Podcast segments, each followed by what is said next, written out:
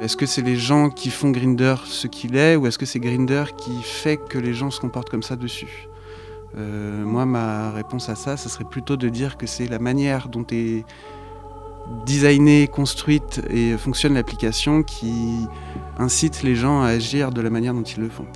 Étonnamment, je suis beaucoup plus à l'aise dans ce truc, euh, c'est un peu triste, mais je suis beaucoup plus à l'aise dans ce système de géolocalisation et un peu euh, backroomesque que sur un truc Tinder qui est construit pour les hétéros aussi, pour les échanges, pour les machins, pour les trucs. Moi, je préfère rencontrer quelqu'un, euh, on couche ensemble et puis après on discute.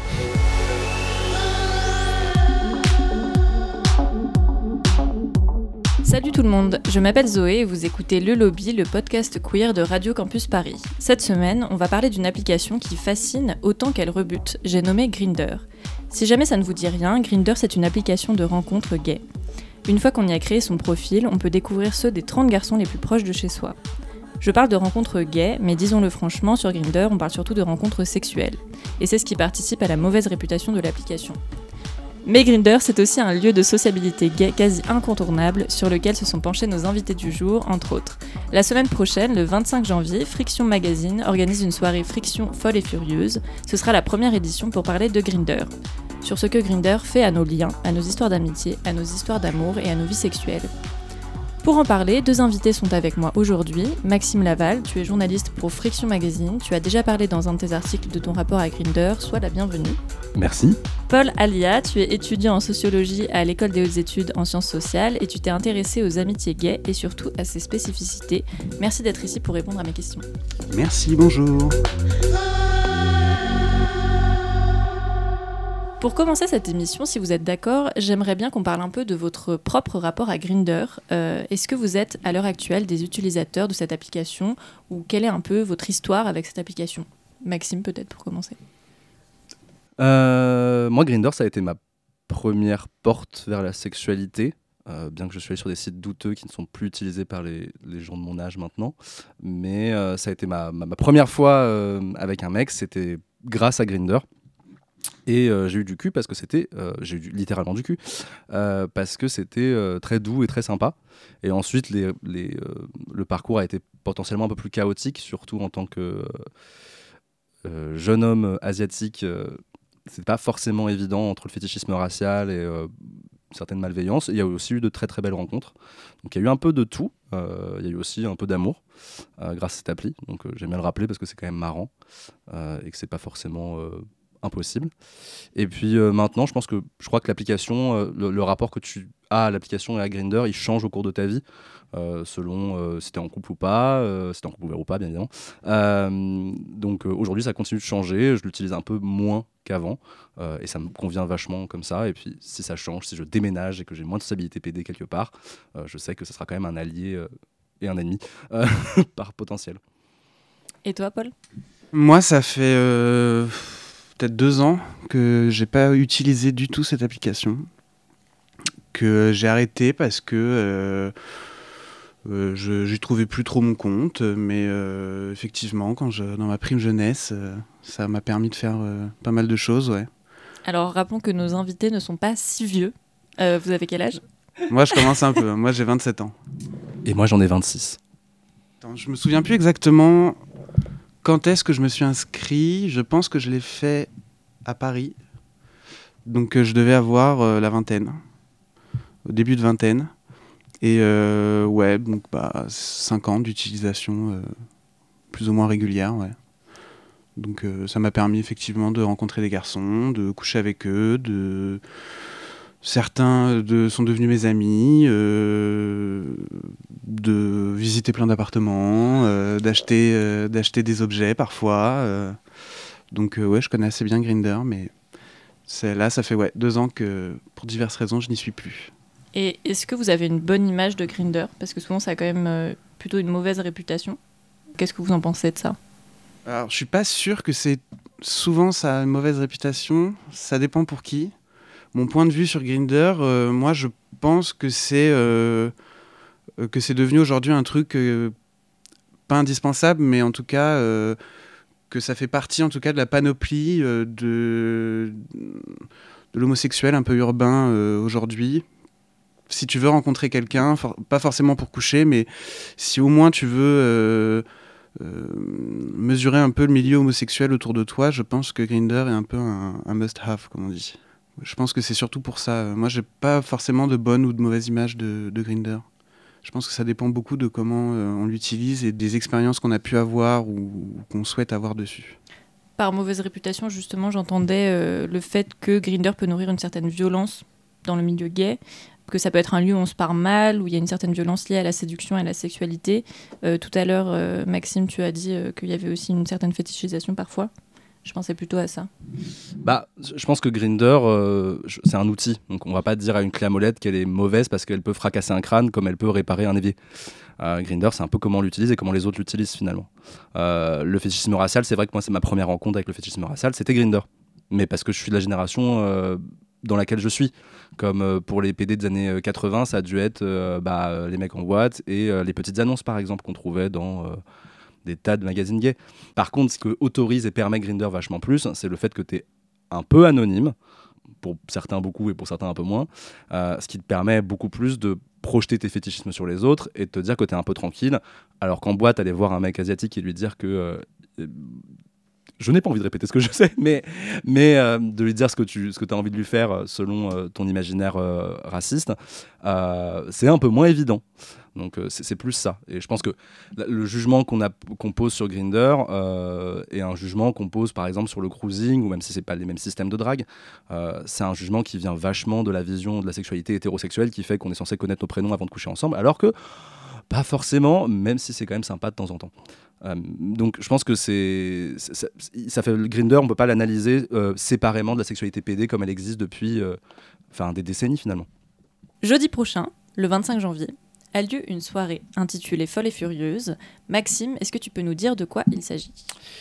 Eh bien, la Folle et Furieuse, c'est un événement qui est censé nous permettre à nous les PD de créer vraiment des espaces de réflexion et d'amusement parce qu'on n'aime pas penser l'un sans l'autre, euh, parce qu'on est quand même PD et qu'on aime quand même bien se marrer. Et du coup, l'idée c'est d'avoir toujours une table ronde sur un sujet communautaire qui est un peu difficile à aborder euh, individuellement et on se dit qu'on peut enfin avoir le courage de le faire ensemble. Et ensuite, après, on a un petit blind test sur le thème, généralement, et euh, un petit DJ set. Et avant, il y a un atelier d'écriture sur le sujet aussi.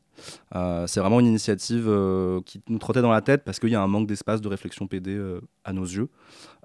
et aussi des thématiques comme, bah là, on commence par Grinder, et, avec des énormes guillemets, comme on vient d'en parler, c'est quand même, ça, ça paraît futile, mais c'est loin de l'être. mais on a aussi envie de parler de violence sexuelle, de la fétichisation, comme on l'a évoqué. Enfin, on a envie de rentrer dans des sujets qui sont très durs pour nous. Et euh, bah voilà où, on a senti euh, où on sent euh, une sorte de tabou entre nous parce qu'on n'arrive pas à l'évoquer entre nous et encore moins en public. Donc le but c'est de créer des espaces aussi qui nous permettent d'enfin mettre cette situation sur la table ensemble avec un ensemble de, de, personnes concernées et qui ont un regard intéressant sur le sujet. Donc du coup, le programme, il va y avoir une table ronde où Paul, tu vas être invité? Ouais, donc du coup on a Paul, euh, vous l'avez entendu. Euh, on a Sido Lanzari qui est un artiste plasticien et réalisateur. Euh, on a Fred Le Breton qui est journaliste chez Remède. Et on a Noé qui a participé à un zine sur les mecs trans et les personnes trans masques avec Grinder. Ils sont, ils sont quatre avec moi. Voilà. Et du coup, il y aura aussi un atelier d'écriture? Oui, qui est animé par Thibaut, qui est un membre de chez Friction, qui écrit du côté théâtre comme du côté poésie. Et l'idée va être un peu de jouer avec les profils Grinder, euh, de, s'amuser aussi un peu de ces codifications et de voir aussi comment l'imaginaire un peu euh, s'échappe de ces euh, petites frontières qu'on nous impose et qu'on s'impose. Et est-ce que cet événement est ouvert à tout le monde? Ouais, je pense que chez Friction, on est vachement attaché à la mixité, même quand on fait des événements. alors bon, le jour où on fera un événement sexuel pour les lesbiennes, il n'y aura pas forcément de mixité avec les PD, hein. mais euh, le but est aussi qu'on ouvre ces sujets euh, à nos amis. Donc euh, nous, ce qu'on a marqué sur l'événement, c'est pour les PD et leurs amis. Donc qui s'intéresse et qui est proche de notre communauté, bah, se ramène en fait. et puis nous, on est quand même un collectif vraiment mixte dans les, dans les identités. Donc même quand on fait un truc qui est ciblé pour les gays, bah, on a des lesbiennes qui viennent nous prêter un coup de main, puisque elles sont quand même vachement fortes. Et ça se passe au Sample à Bagnolet. Exactement.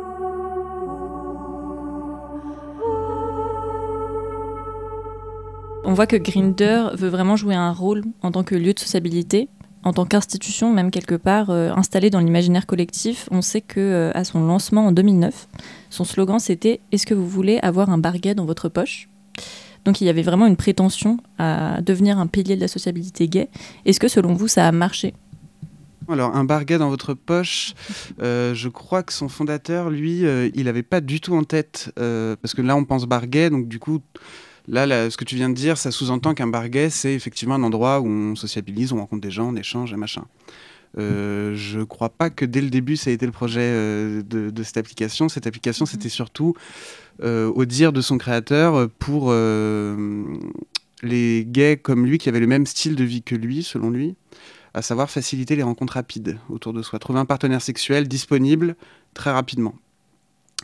le fait est que le bilan de, ce, de cet objectif aujourd'hui est un peu contrasté, mais euh, en termes de, pénétration dans l'usage quotidien des gens et euh, des homosexuels, je pense que oui, effectivement, euh, là-dessus, ça fonctionne. Mais je ne pense pas que Grinder, dès le début, ça a été une volonté de sociabiliser les gens. Je pense que ça a été... même le design, en fait, la manière dont ça a été conçu, Grinder, c'est entièrement tourné vers les interactions sexuelles. Tout à l'heure, tu as dit un truc qui m'a un peu interpellé. Euh, tu as dit que euh, Grinder, c'était un usage urbain. On sait qu'il y a forcément des différences entre grandir en étant pédé à la campagne et dans les villes ou dans les grandes métropoles.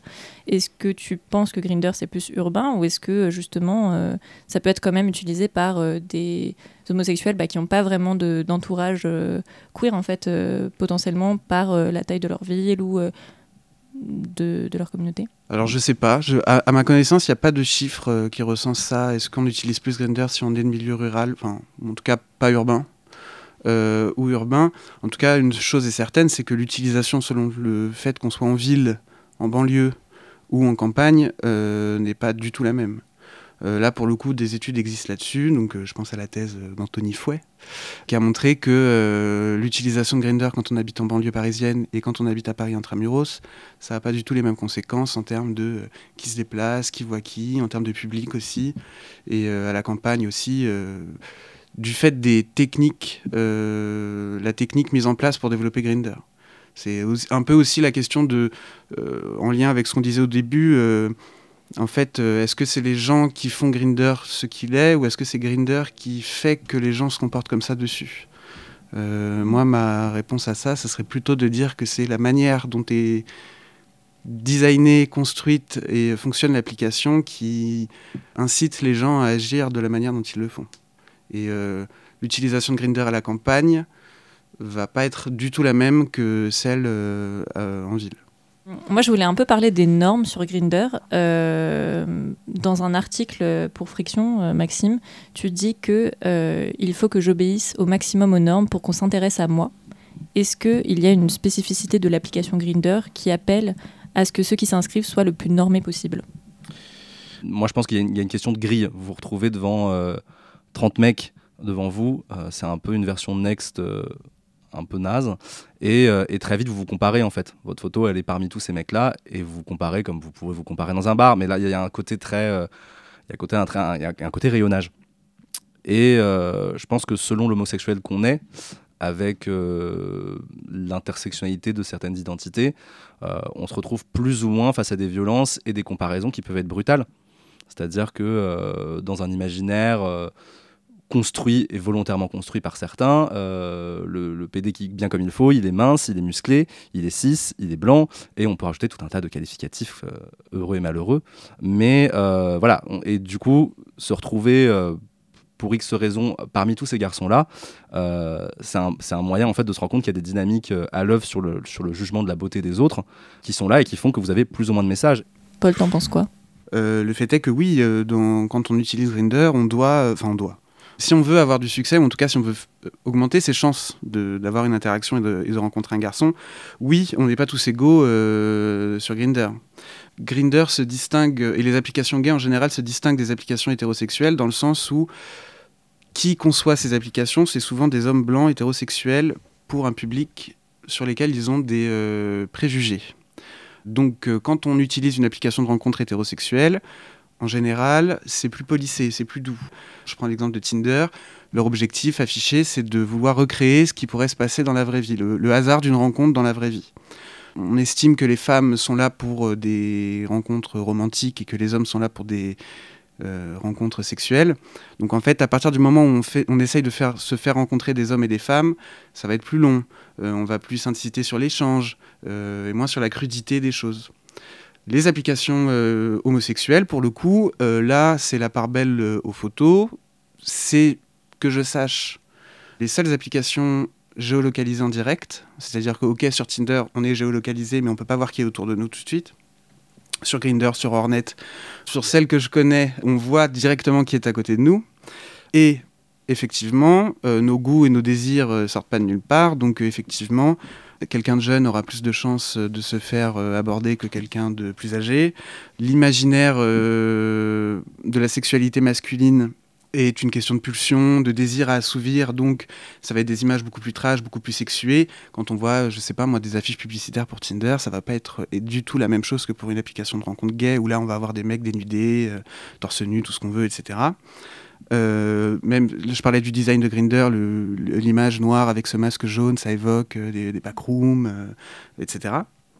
Donc aussi Grinder, euh, étant une application de rencontre entre hommes, c'est aussi un lieu où s'exerce euh, une masculinité, euh, si ce n'est hégémonique, au moins complice. Donc du coup, oui, en fait, des visions un peu hétérocentrées de la sexualité.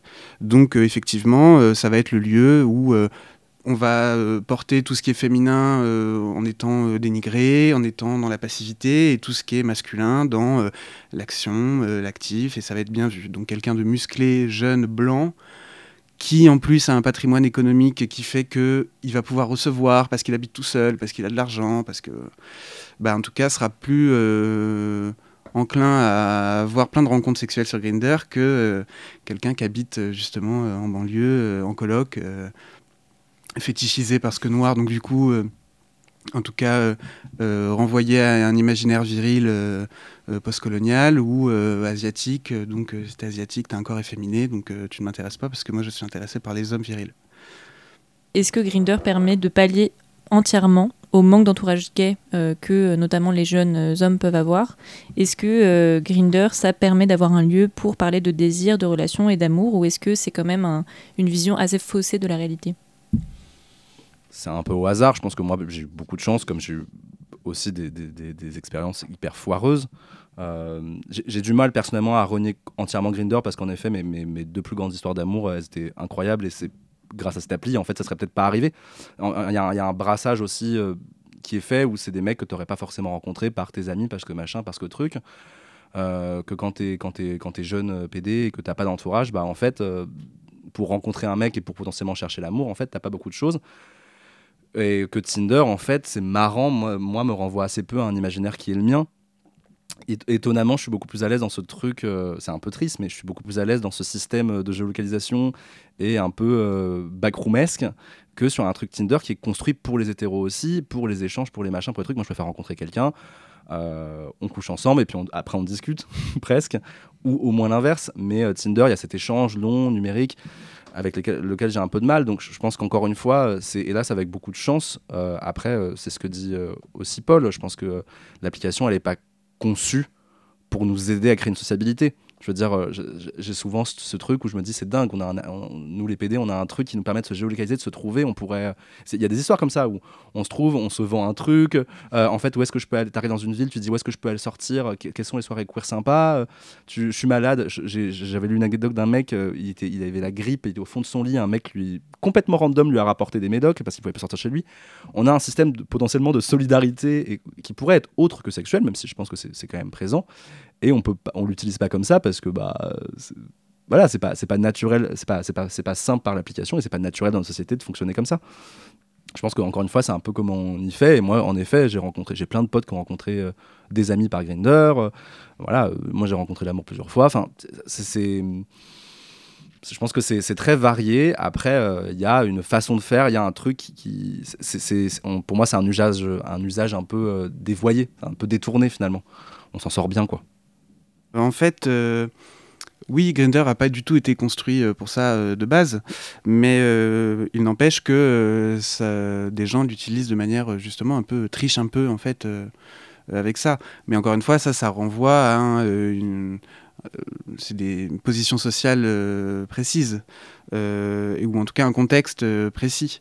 donc est-ce qu'on peut se construire un imaginaire queer? Je ne sais pas. Est-ce que ça a une incidence sur la, sexualité? Oui, parce que en fait, euh, euh, là pour le coup, on le sait aussi que euh, parfois ça arrive que deux gens, deux personnes se rencontrent sur Grindr et parfois un rapport sexuel peut être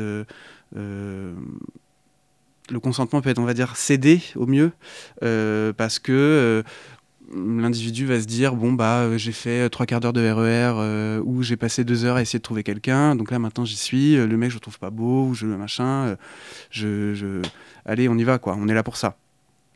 Donc et ça renvoie aussi ce que je disais avec les normes de ce que doit être la, sexualité masculine et, et homosexuelle de euh, bon bah moi j'ai un corps de passif admettons euh, donc je vais euh, surjouer sur mon profil Grinder la féminité la lascivité ou au contraire je suis grand je suis brun je suis musclé donc du coup je, si je veux avoir du succès ou si je veux que les gens me parlent je vais adopter un rôle d'actif où je vais compenser, je sais pas, euh, donc je suis un peu enveloppé, donc je vais dire que j'ai une grosse bite euh, pour que euh, les gens qui sont intéressés par ça viennent me parler. Enfin, il y a tout un jeu en fait de, compensation en fonction de ce qui est, est, bien vu ou pas pour échanger. Le lobby. Tous les vendredis à 14h en DAB+, sur Radio Campus Paris. Du coup, pour revenir euh, à toi, Paul, et euh, les sociabilités gays à l'ère de Grinder, dans ton travail de recherche, tu t'intéresses aux amitiés gays et à la manière dont elles se forment aujourd'hui. On voit facilement le lien avec Grinder. Pourquoi tu t'es intéressé à cette question et qu'est-ce qui a fait que tu as formulé l'hypothèse d'une spécificité euh, des amitiés gays? Parce que c'était une question que je me posais, moi, en tant que Paul parce que je trouvais justement que moi j'ai pu avoir des relations dans ma vie où euh, justement je n'arrivais pas trop à poser des étiquettes dessus sur euh, là ce qu'on fait ça ressemble quand même vachement à un truc de couple mais en même temps on, ne l'est pas et, euh, à contrario je, vois des gens qui sont en couple et la manière dont ils me décrivent leur couple et dans, les, dans laquelle je, la je les vois évoluer m'évoque plus une amitié que, que l'inverse. Est-ce que tu dirais que chez les gays, il y a une plus grande perméabilité entre l'amour, l'amitié et les relations uniquement sexuelles? Je suis pas sûr que dans les faits, parce qu'ils sont homosexuels, euh, c'est comme ça. Par contre, ils relationnent de manière à ce que ces clivages euh, sont d'autant plus flous. Euh, en fait, tu me posais tout à l'heure la question de savoir d'où vient ce questionnement aussi. En fait, le concept d'homosexuel, euh, c'est un truc quand même assez récent. Ça date du 18-19e euh, siècle. Euh, et d'après des gens comme Michel Foucault ou comme un chercheur américain qui s'appelle Chauncey, qui a écrit Gay New York, l'identité sexuelle homosexuelle et hétérosexuelle a émergé parce qu'on a considéré qu'à tournant 18e, certaines formes de relations entre hommes n'étaient plus possibles des relations qui, à nos yeux contemporains, si elles avaient lieu euh, là tout de suite, euh, on les qualifierait d'homosexuels.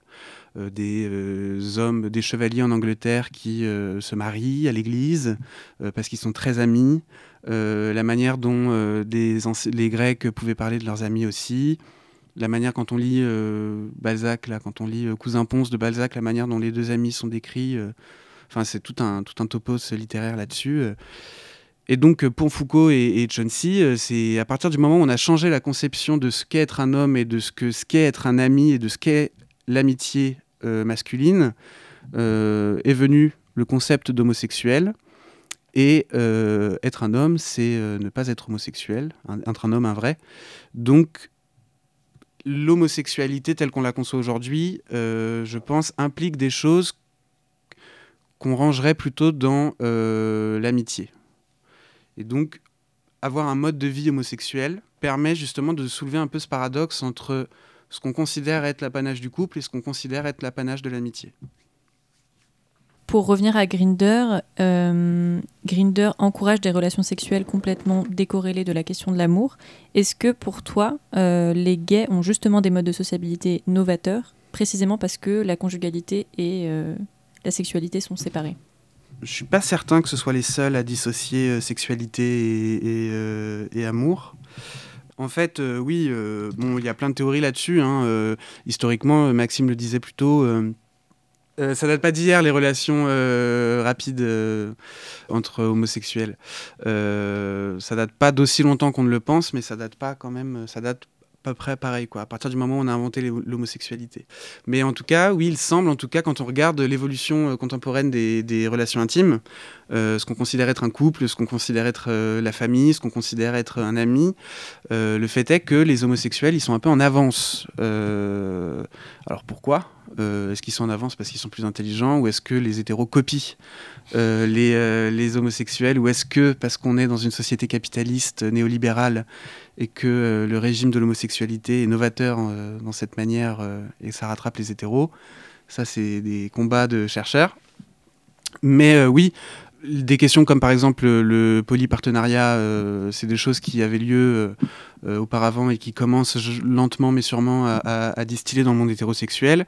Mais surtout, ce qu'on voit, et ça c'est Marie Bergstrom aussi et, une chercheuse israélienne qui s'appelle Eva qui le montre, on a une privatisation des relations intimes. C'est-à-dire qu'auparavant, son partenaire conjugal ou sexuel, euh, on le rencontrait à son travail, euh, chez ses amis, euh, à son asso, euh, etc. Aujourd'hui, on utilise de plus en plus de l'application. Donc c'est privatisé au sens économique. Mais c'est aussi privatisé au sens de son réseau parce que souvent, c'est des gens inconnus, du coup, qu'on rencontre. C'est des gens qui font pas partie de nos cercles de sociabilité. Et ça, bah, les homosexuels le faisaient. À partir du moment où on a commencé à pas être d'accord sur le fait que ces gens existent, bah, il fallait se cacher. Donc de fait, euh, ton partenaire euh, conjugal euh, ne connaissait pas ta famille, ne connaissait pas tes amis, etc. De plus en plus, on a ça chez les, hum, chez les hétérosexuels aussi. Et la dissociation du sexe et de l'amour, certains expliquent ça sur le fait qu'aujourd'hui, la sexualité est une caractéristique diffuse du statut. C'est-à-dire qu'aujourd'hui, on se définit par le fait d'avoir une sexualité si possible existante, d'avoir une vie sexuelle qui existe et surtout on dit, voilà, on est homosexuel, on est hétérosexuel, on est bisexuel et surtout il faut montrer qu'on en a. Euh, Quelqu'un qui va affirmer haut et fort qu'il ne couche pas jamais, euh, on va se dire, euh, il n'a pas réussi sa vie quoi. Et au contraire, quelqu'un qui couche beaucoup, on va dire bon, bon moi il est content. Et les incels sont un peu le revers de ça quoi. Quel rôle joue le sexe, et donc aussi peut-être Grinder, dans la formation des amitiés entre hommes gays? Est-ce que le fait d'avoir des relations sexuelles avec son ami va déterminer la manière dont on relationne avec lui? Je crois pas. Euh, par contre, que des gens aient eu une relation sexuelle et sont devenus amis, oui, là, je pense que ça, c'est. Euh, là, du coup, elle a un rôle crucial parce que euh, ça peut être, comme on dit en anglais, un icebreaker. Et comme euh, beaucoup utilisent les applications de rencontre pour se rencontrer avec d'autres gays et justement sont dans le script dont on parlait plus tôt de j'utilise une application de rencontre à but sexuel, donc du coup je vais faire de la sexualité, puis après on verra ce qui se passe. Euh, oui, elle a un rôle crucial. Est-ce qu'elle va déterminer foncièrement la manière dont l'amitié va se dérouler et ce qu'on va faire avec? Je suis pas sûr. Par contre, je pense que ça a un rôle plus important sur la manière dont on va euh, être en couple.